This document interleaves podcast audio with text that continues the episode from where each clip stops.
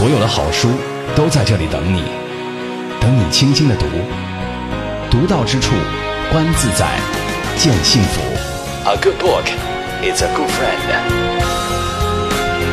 你的私人电台书房，你的私人电台书房，南海轻阅读。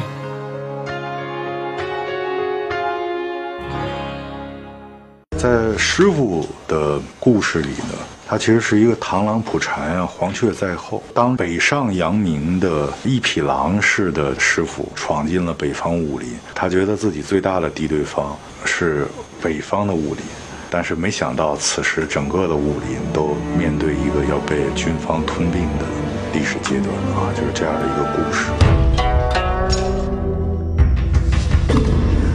今年六月。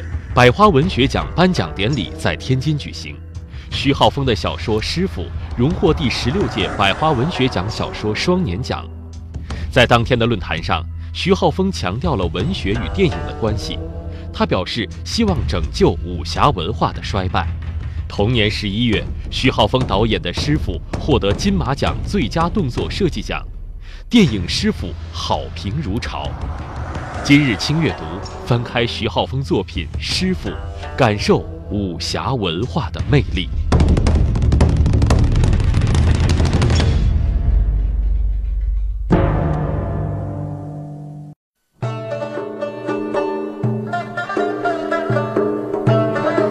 又到了轻阅读的播出时间，我是你的老朋友周薇。刚才从片花当中知道，今天周薇要跟大家推荐的这本书——短篇小说《师傅》，作者是徐浩峰。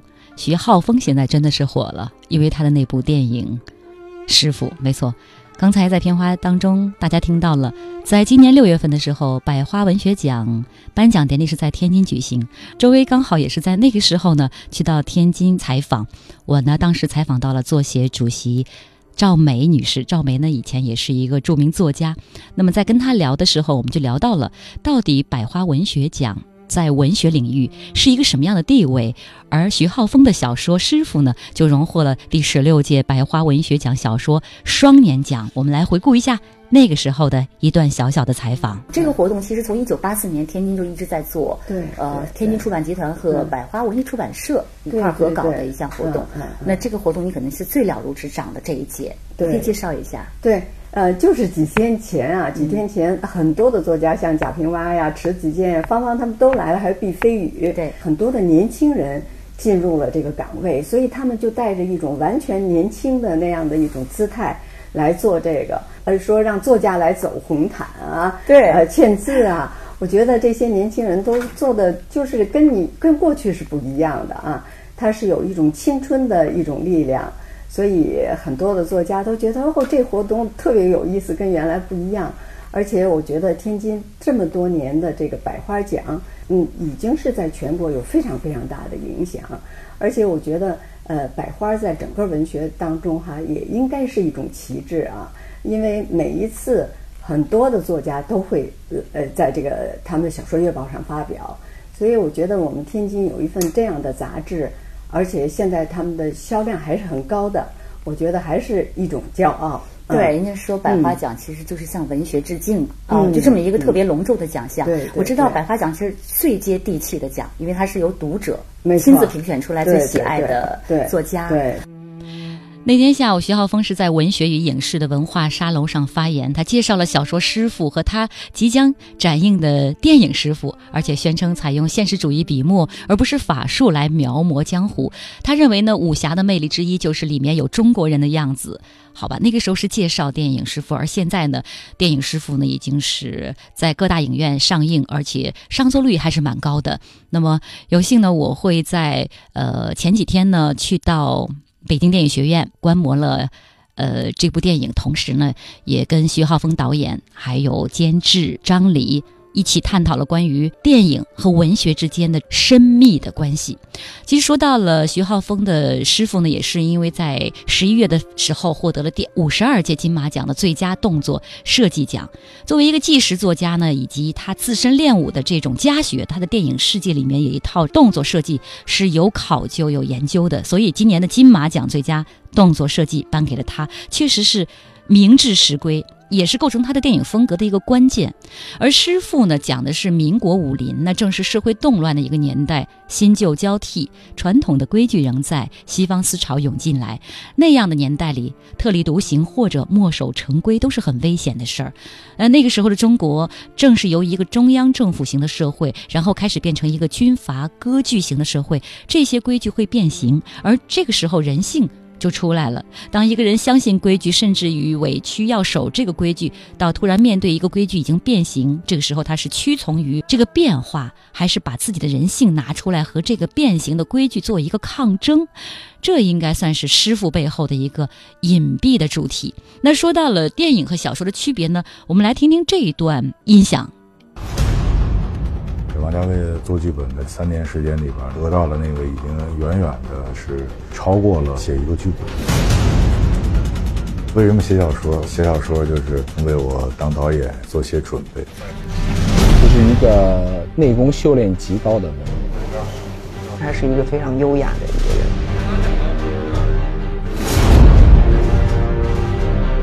我二老爷李文轩，他呢等于北方行运门的嫡传。他自己本身是民国时候的核心的阶层，跟胡海牙先生的这个机缘，我开始慢慢的呢掌握民国武林的细节呢越来越多。Action！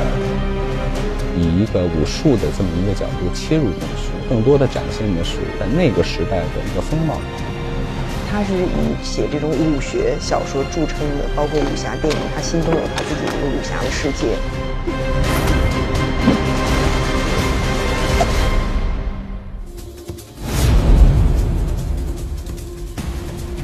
干那么多东西，最终的目的都是为了当电影导演。电影导演最重要的呢，就是说我能够发掘一个别人没有而我独有的一个题材。来了很久，没跟天津的高手较量过。小说师傅到电影的最大的区别，就是我把拳斗啊改成械斗。我的武打片跟港式武打片最大的区别。他们是武打，我呢是交手，都是非常凶险的近距离搏斗，身形一交错一打，刀呢致命的一刀就。他也是以一个写实的一个风格拍摄这个电影。既然你们辗转流传在过去的东西已经在电影里取得这么大的声势，我把这个根子上的东西拿出来，来看看会是什么样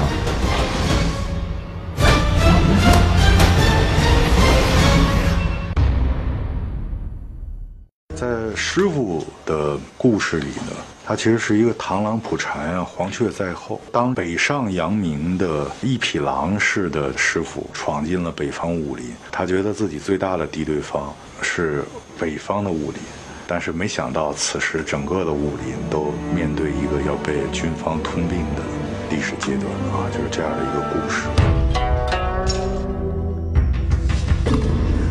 今年六月。百花文学奖颁奖典礼在天津举行，徐浩峰的小说《师傅》荣获第十六届百花文学奖小说双年奖。在当天的论坛上，徐浩峰强调了文学与电影的关系。他表示希望拯救武侠文化的衰败。同年十一月，徐浩峰导演的《师傅》获得金马奖最佳动作设计奖，电影《师傅》好评如潮。今日轻阅读，翻开徐浩峰作品《师傅》，感受武侠文化的魅力。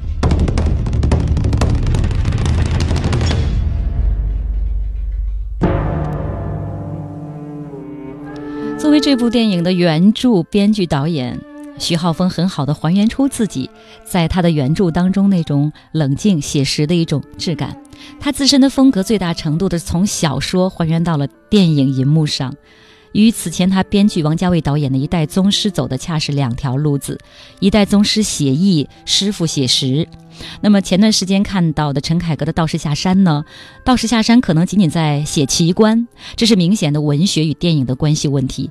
一方面，文学就是人学，好的文学作品搬上电影屏幕，得经由编剧的二次创作来改成文学剧本，然后导演的三度创作改成分镜头脚本。徐浩峰的电影当中，很多时候原著、编剧、导演都是他本人，所以最大程度的还原出了创作者最开始的一种艺术主张，这才有了他自身的独特风格。就像他自己接受采访的时候说。他以前写小说，可能就是为了他来拍电影吧。我们看看在这部电影《师傅》当中，几位非常有力道的演员如何评说他们的导演徐浩峰。所以在这这么这么短的时间、这么凝练的这个时时间段里呈现里面，你一定要表达出你最独特的一些东西。那这个东西，它既是对人物的，它也是对这个整个影片的，都是非常有帮助的。我就是非常喜欢这个导演笔下的那种那种气息，那种气质。我看这个剧本的时候，我觉得它非常电影，就是它电影化程度非常高。就是我看到这个剧本的时候，它给了我很多很多这种想象，甚至是一些留白。我觉得这是一种非常非常电影化的一种东西。现在这个时代，就是你写写书写到好了，可能你根本就没有就就没有任何经验，你就可以当导演了。但是这是不行的，这是完全不行的。我觉得导演还是，除非你说你找个执行导演，那就不叫你你是导演了，你就你就挂名个导演。但是你要真真正正的坐在导演椅上，不是说你看了几部电影就能去完成的。从徐浩峰导演的拍戏的那种状态来说，他是。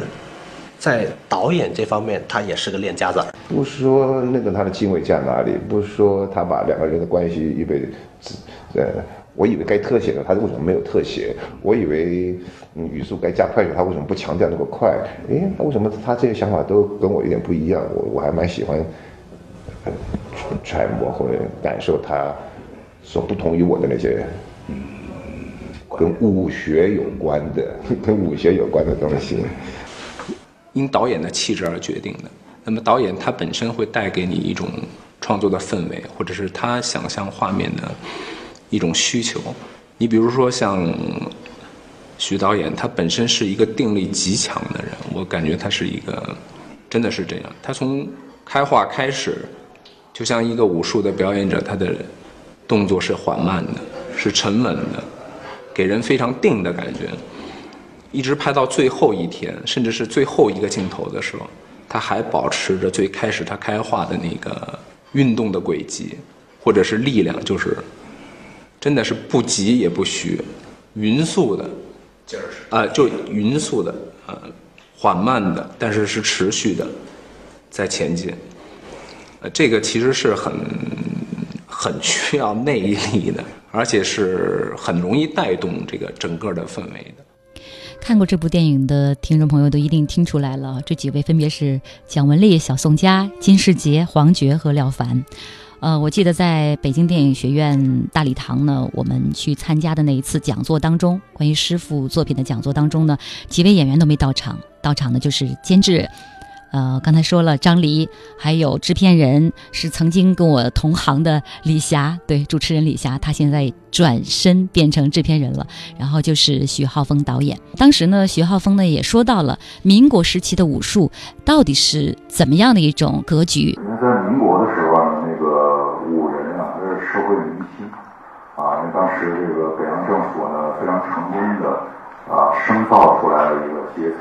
啊，这个呢是学日本啊，因为日本明治维新呢，啊，这个啊废了大部分的贵族阶层啊，保留了少部分的贵族，然后把这个武士阶层呢都给啊废除掉啊，因为以前武士阶层呢是一个啊就给贵族服务的啊，然后但是呢他废了呃这个军阀啊贵族和武士之后呢，然后重新。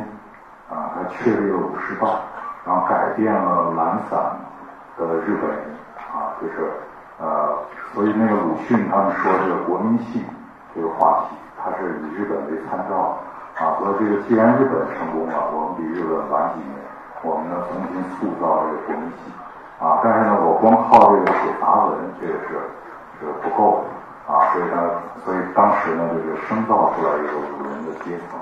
啊，就通过这个，因为包括孙中山也是写强强国强属啊，然后希望把这个呃中国人的性格给转变过来啊，所以他这民国是这样啊，但是后来这个抗日战争一来呢，就是因为以前的中国社会它是一个复合型的社会啊，就是说它有多个中心点，然后大家呢这个这个独自发展之后才能相互救援啊，所以这是。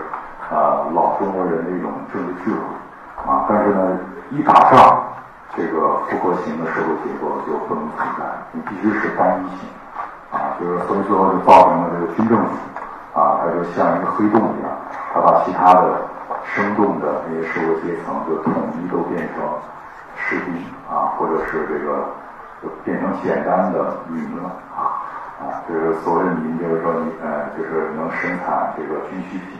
啊，或者能够收税啊，这个你不再承担别的义务啊，所以呢，这个这个抗日战争呢，它就把这个呃，就是存在了这个二十多年的这个五人阶层，就就就都给呃，就就都给吸光，然后后来呢，到咱们现在呢，它就这个武术就从社会身份上来，它只是一个呃业余爱好啊，因为没有人以这个作为。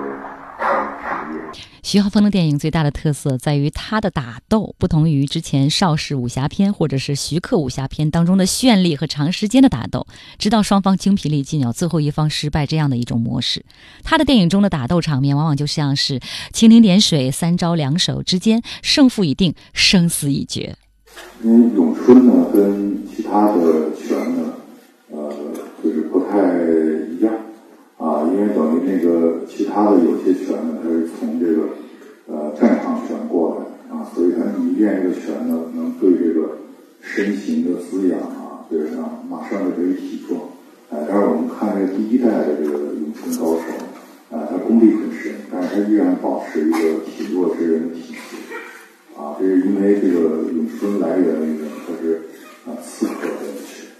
啊，就所以他他是不一定要隐藏自己。甚至于在在身形上，我并不因为练这个拳，我就一下变成一个壮汉，啊，就是他的隐藏，啊，所以呢，就是因为咏春有这种特点，啊，所以在那个训练这个呃这个演员的这个动作的时候，呃，他他其实不是那种张扬。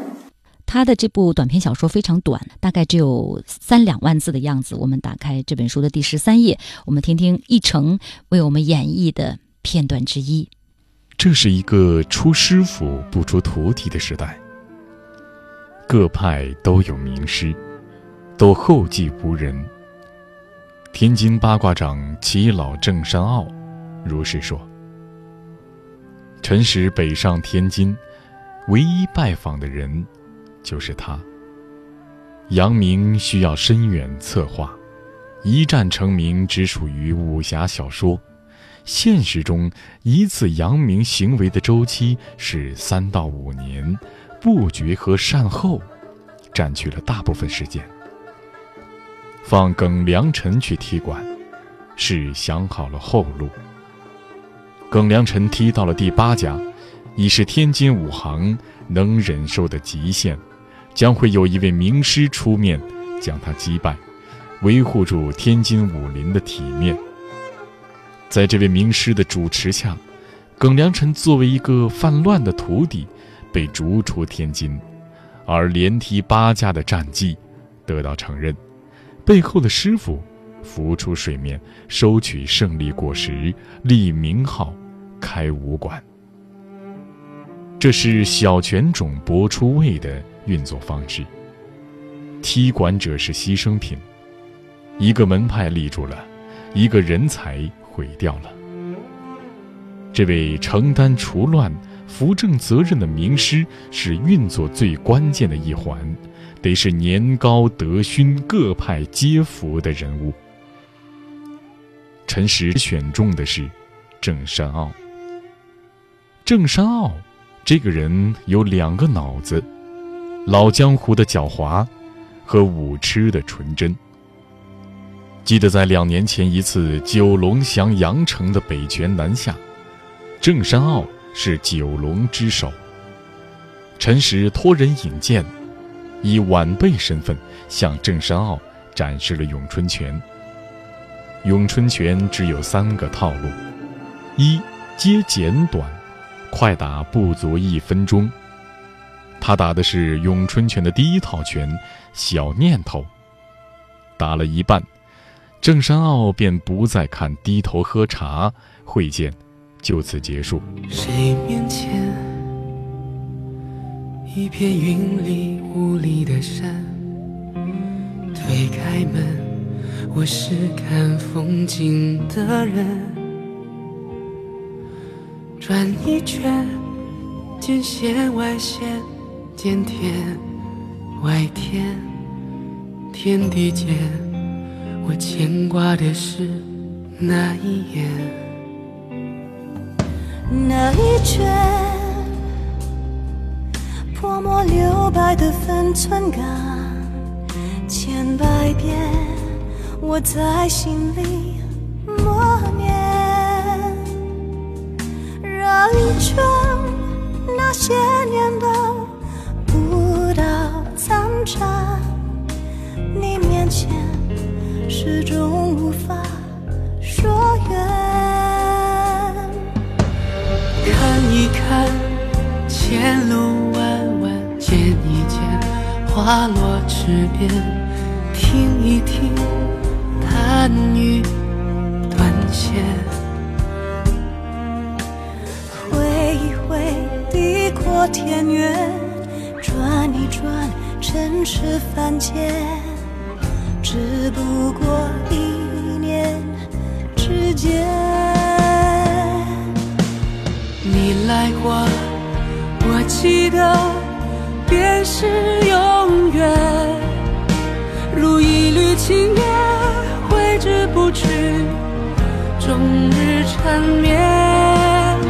你转身，我经过，便是。如一滴水，连你指尖。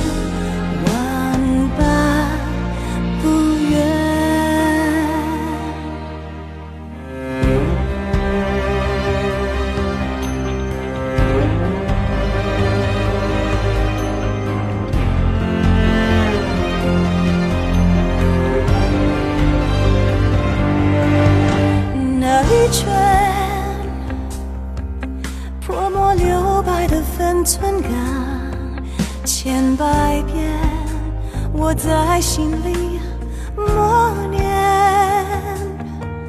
绕一圈，那些年的舞蹈残蝉，你面前始终无法说远。看一看前路弯弯，见一见。花落池边，听一听弹雨断弦，挥一挥地阔天远，转一转尘世凡间，只不过一念之间。你来过，我记得。便是永远，如一缕青烟，挥之不去，终日缠绵。你转身，我经过，便是人间，如一滴水，连你指尖，万般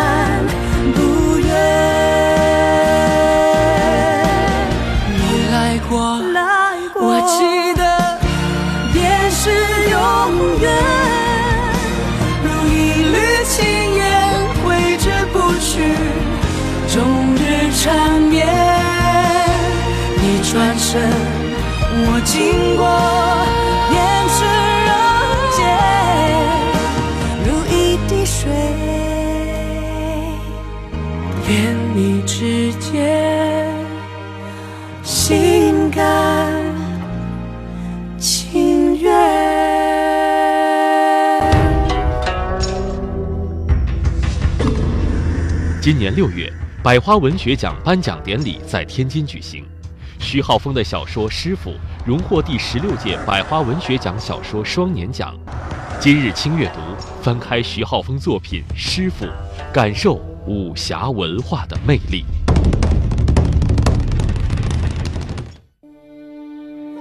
你还记得最近的这几年，你都曾经在哪些地方和谁一起迎接过新年的钟声？刚刚过去的二零一五年，你有认真读完一本书、听完过一整张唱片吗？你是否都羞于回答上一次读诗是几岁？不如这一次就加入我们吧。十二月二十六日至三十日，南海之声轻阅读音乐人生栏目相约深圳第一朗读者、广州图书馆两大文化现场，和广东诗人学者共同举办迎新阅读会。迎新阅读会，更多参与请关注知道 Facebook、南海之声新浪微博、南海之声微信公众号，告诉我们你在二零一五年读过的一本好书，听过的一首好歌。最浪漫的跨年是在音乐声中读书，难道不是吗？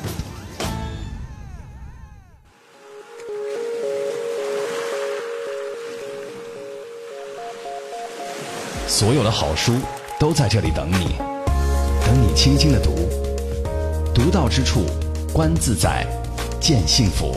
A good book is a good friend。你的私人电台书房，你的私人电台书房。南海轻阅读，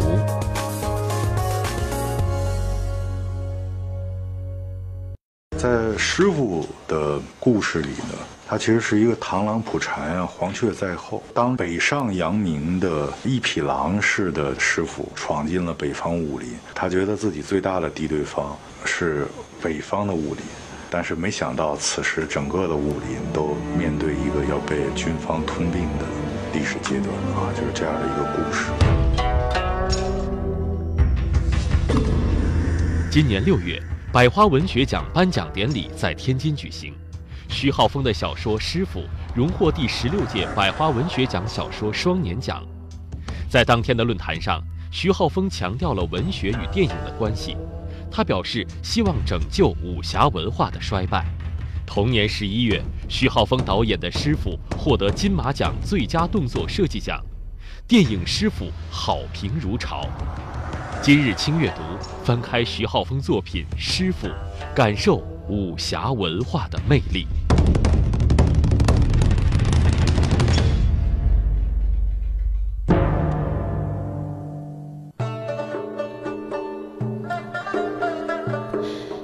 这里是轻阅读，我是周薇。我们今天读的是《师傅》，《师傅》看似讲的是武林，其实讲的是历史传统和人性。在民国的背景之下，徐浩峰的侠不是武侠小说当中那种大侠，而是人，真实的有私欲的人。这里的武林呢，也没有惩恶扬善、快意恩仇，有的就是勾心斗角、尔虞我诈。我们今天翻开的这本书，其实书名叫《刀背藏身》。徐浩峰武侠短篇集，师傅呢？这一部呢是这个短篇集的第一部。这本书是人民文学出版社出版发行，应该是二零一三年七月第一版，二零一五年四月第三次印刷，价格呢是三十九元。那这本书还获得了人民文学短篇的金奖。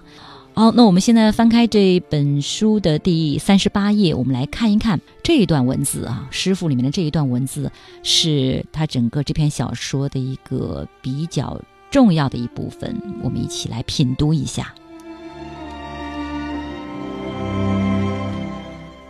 街灯亮起，茶汤女还未收摊。他中午没睡觉，给耿良辰做了饭。回北海楼时，听他被捉走，心存万一的可能。想他解决纠纷后就会回来。有过几次倒地昏厥，但二十里路毕竟不长。耿良辰走回了天津，腰包一条破毡布掩着匕首。每日有七百多吨的蔬菜进京，毡布是沿途运菜车上抽下来的，盖菜筐用的。走回天津的动力，是想一直走到茶汤女眼前，要一碗茶汤，喝完说：“拆装是咏春秘密，帮个忙，去我家把它劈了吧。”语音未落，倒地身亡。这是他所能想到的生于天津、死于天津的最好结局。但真见到他，却觉得这个想法多么不适合自己。他在距北海楼七十米远的街口扒着墙边望着他，他知道自己脸色灰黑，五官走形，这样子不配死在他面前。男人何必死在女人面前？不吓唬他了。耿良辰狠狠看他一眼，转身离去。他是这辈子记下的人，下辈子碰上，要认出他。走得越远越好，只走到卖炸糕的耳朵眼胡同。能走这么远，很容易产生“难道活下来”的幻觉。耿良辰捂嘴，松的牙似乎长牢了。街面上八九个脚行兄弟推着五米长的木架车，车上绑三层货箱，是正兴德茶庄拒收的皮货，要连夜退给茶厂。正兴德茶鉴定茶叶分齐、鲜、厚、皮四个等级，皮是那种不堪入口的下品。耿良辰自嘲一笑：“哎，我是皮货了。”赶上去，在车侧挤出了个位置。有个脚行兄弟认识他，小耿，你不是我们的人了。耿连成说：“我今晚离开天津，就让我推一会儿吧。”推出百米，他自车侧滑倒，如张纸飘落在地。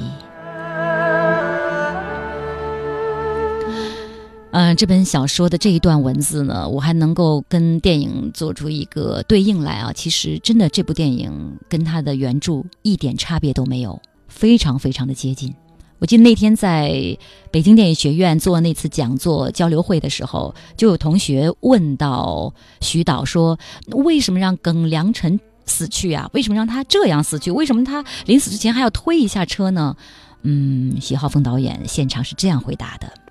就是因为我呢是，呃，写故事呢就就只能啊这个写我知道的人和故事啊，然后这个我觉得那个人物对了啊，他的这个故事线索是对的啊，然后以前的这个社会呢，就是中国这个社会呢，它是一个以手艺啊为这个贵的一个社会，就是你这个人，如果你是一个有本事的人。啊，然后大家呢，在关键的时候呢，可以放一马，啊，就说是只有在这个社会啊，才会出现我这个片子里面很多的情节，啊，就比如最后那场巷战，啊，这个为什么这个大家不是一拥而上啊，而是车轮战，啊，就只有这个军阀主使的时候，大家才会一拥而上，啊，就刚才以武行的身份去在场上里打的时候，都是轮番而上。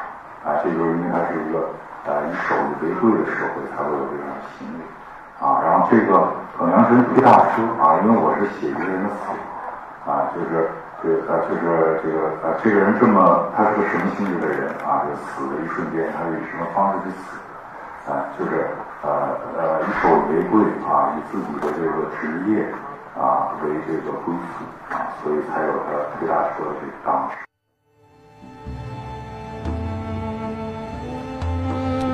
师傅里面的主角之一，除了耿良辰之外，还有他的师傅陈实。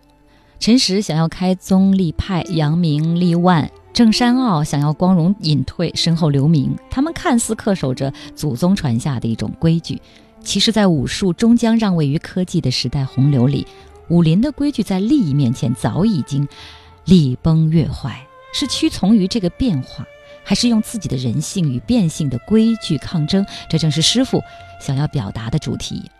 而从一开始，所有的人都打着规矩的旗号，做着不规矩的交易，所以师傅算计徒弟，徒弟算计师傅，谁也不是胜者。侥幸存留的武馆也不过苟且，只剩下耿良辰打败八家武馆的传奇，成为人们茶前饭后的谈资。或许会写进武侠小说里，或许也就烟消云散。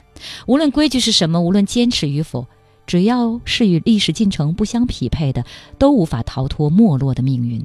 而强者和聪明人则会设定新的规矩，就如邹馆长最后说的：“咏春绝了。”其实不正是道出了，随着时代环境的改变，中国武林终将消亡的命运吗？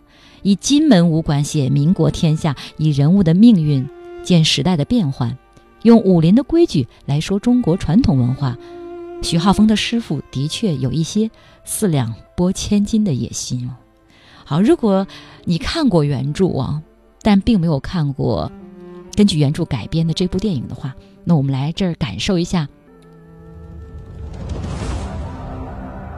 娶我是为了今天。我是一个门派的全部未来，我得按世上的规矩来，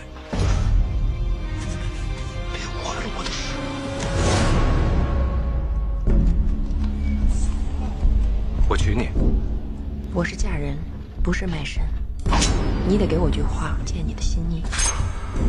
今日起，我以你为约束。男人对女人不重要，女人过的是自己的生死。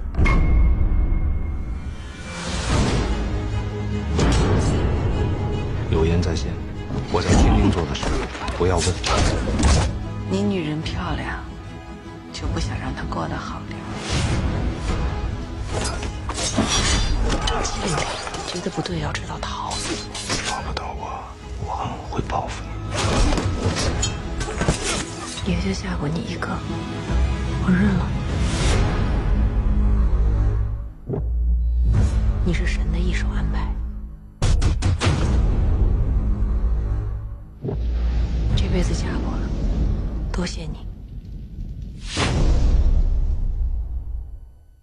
在师傅的故事里呢，他其实是一个螳螂捕蝉啊，黄雀在后。当北上扬名的一匹狼似的师傅闯进了北方武林，他觉得自己最大的敌对方是北方的武林，但是没想到此时整个的武林都面对一个要被军方吞并的历史阶段啊，就是这样的一个故事。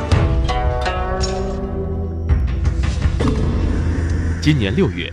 百花文学奖颁奖典礼在天津举行，徐浩峰的小说《师傅》荣获第十六届百花文学奖小说双年奖。在当天的论坛上，徐浩峰强调了文学与电影的关系。他表示希望拯救武侠文化的衰败。同年十一月，徐浩峰导演的《师傅》获得金马奖最佳动作设计奖，电影《师傅》好评如潮。今日轻阅读，翻开徐浩峰作品《师傅》，感受武侠文化的魅力。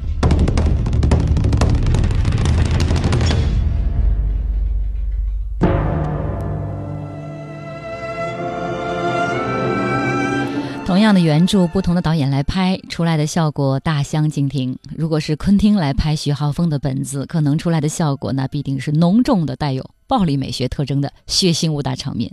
所以电影的风格自然是取决导演的艺术主张。如果真要给徐浩峰的电影标一个标签儿，那我想应该是写实美学。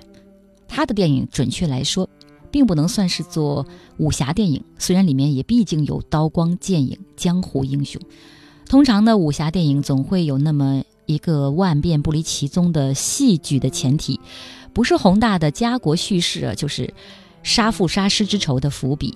而他的片子当中没有侠，我们刚才说了，也没有快意恩仇，只有真实的武打，一个现实的武林和实打实的拳脚功夫。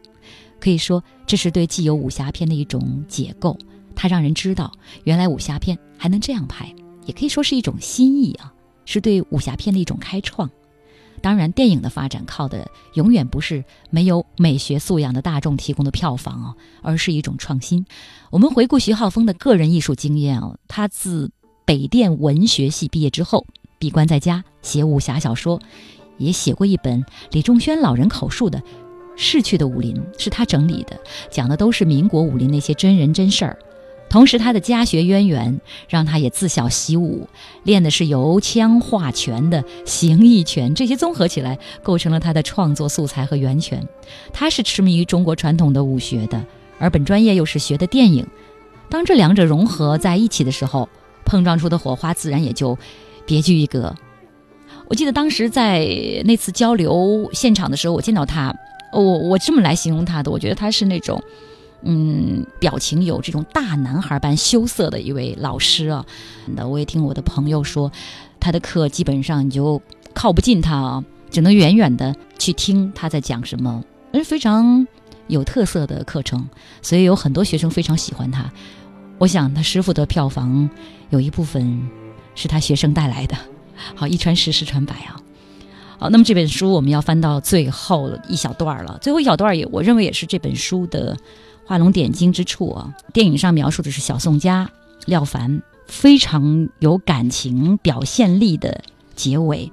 那这里面一成呢也为大家演绎这一段。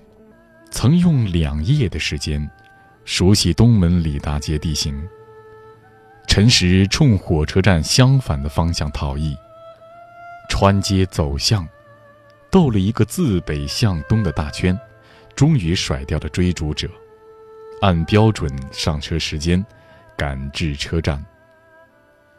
一个月的谋划，大多用上了，只是没有计划里了断恩仇的亢奋。站台上没有他，想起郑山傲的话：“男人的钱。”不就是让女人骗的吗？陈实笑了，转头见家养的小狗，一道烟跑来，抄起抱入怀中，他火炉般热。他换了车票，乘更早一班火车而去，丢下了他，乘务员催促上车。他把狗塞入衣襟下摆，混上了车。坐下后，狗叫起来，他没有考虑，便掏出它。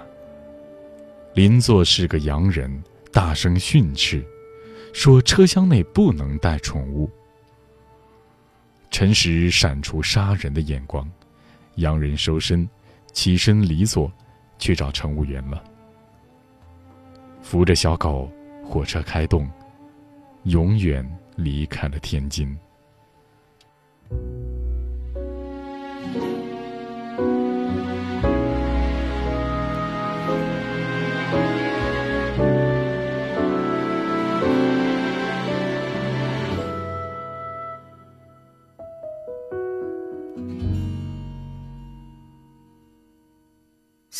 知道爱情是难舍难离，早已知道爱一个人不该死心塌地。早已不再相信所谓天长地久的结局，所以我习惯了一个人的孤寂，所以我习惯在人来人去中保持清醒，所以我习惯戴上面具，不再为谁付出真心，但为何还是把你藏在心里？为什么还是等着你的消息？我怎能告诉自己说我一点都不在意？你是如此的难以忘记，浮浮沉沉的在我心里。你的笑容，你的一动一举，都是我所有的记忆。你是如此的难以忘记，浮浮沉沉的在我心里。改变自己需要多少勇气？翻腾的心情该如何平静？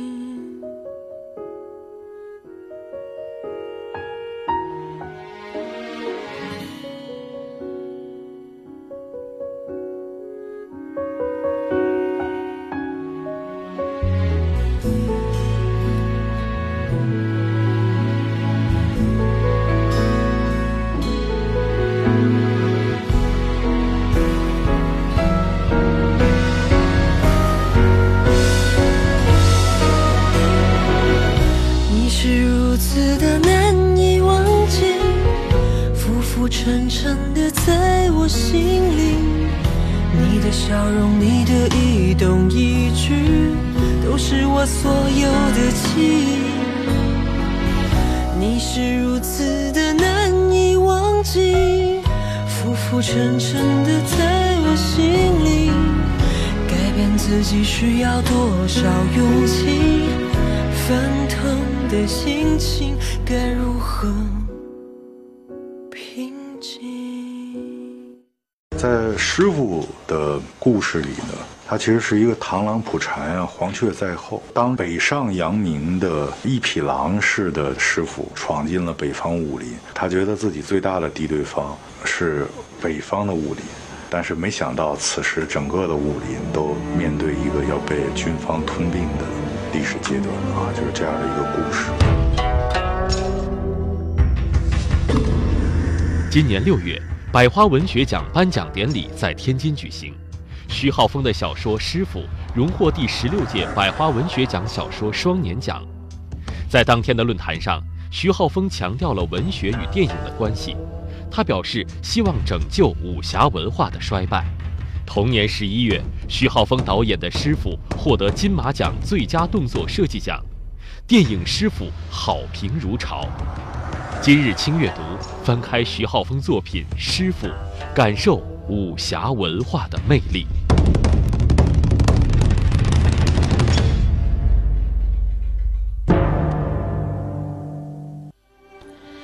好，揭晓。刚才那首歌是李宇春翻唱周志平的老歌《你是如此难以忘记》，这是一代宗师里面的。主题曲好，接下来我们继续看徐浩峰的《师傅》。《师傅》出自徐浩峰短篇小说集《刀背藏身》开篇的第一个故事。短篇小说有多短呢？整个这一本书不超过二十万字，平均每个故事只是三万字左右。三万字能讲一个故事吗？当然可以，只要作者有足够的。文化有足够的能力，所以我记得曾经我听一位文学大师说，能够把短篇小说写好的才是真正的作家。好，徐浩峰无论是作家、编剧，那他的作品当中呢，都有一个淡淡的忧伤作为基调。他讲述的是淡淡的武林，是一种对古老仪式在现代文明面前的一种凭吊，更是一种文化传承的责任。他就像是一位年逾古稀的老人。一心想着倾其所有的把自己一生学到的规矩讲授给年轻人，但年轻人呢，看到的或许只能是酣畅淋漓的武打场面，这或许就是一种挣扎，一种有意义可能会是无谓的挣扎。最后有一首歌，《卧虎藏龙》的主题曲，李玟带来的《月光爱人》，我要送给徐浩峰，也要送给今天轻阅读的所有听友们。我希望浩峰能够出来更好的作品。无论是以小说的形式出现，还是以电影的形式出现，今天就这样，感谢各位，明天再约。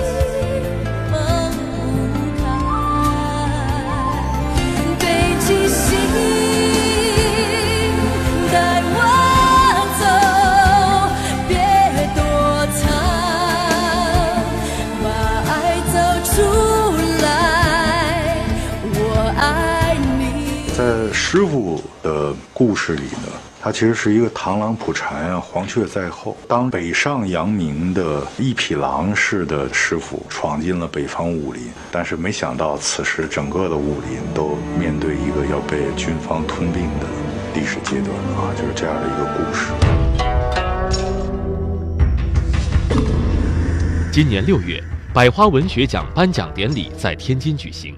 徐浩峰的小说《师傅》荣获第十六届百花文学奖小说双年奖。在当天的论坛上，徐浩峰强调了文学与电影的关系。他表示希望拯救武侠文化的衰败。同年十一月，徐浩峰导演的《师傅》获得金马奖最佳动作设计奖。今日轻阅读，翻开徐浩峰作品《师傅》，感受武侠文化的魅力。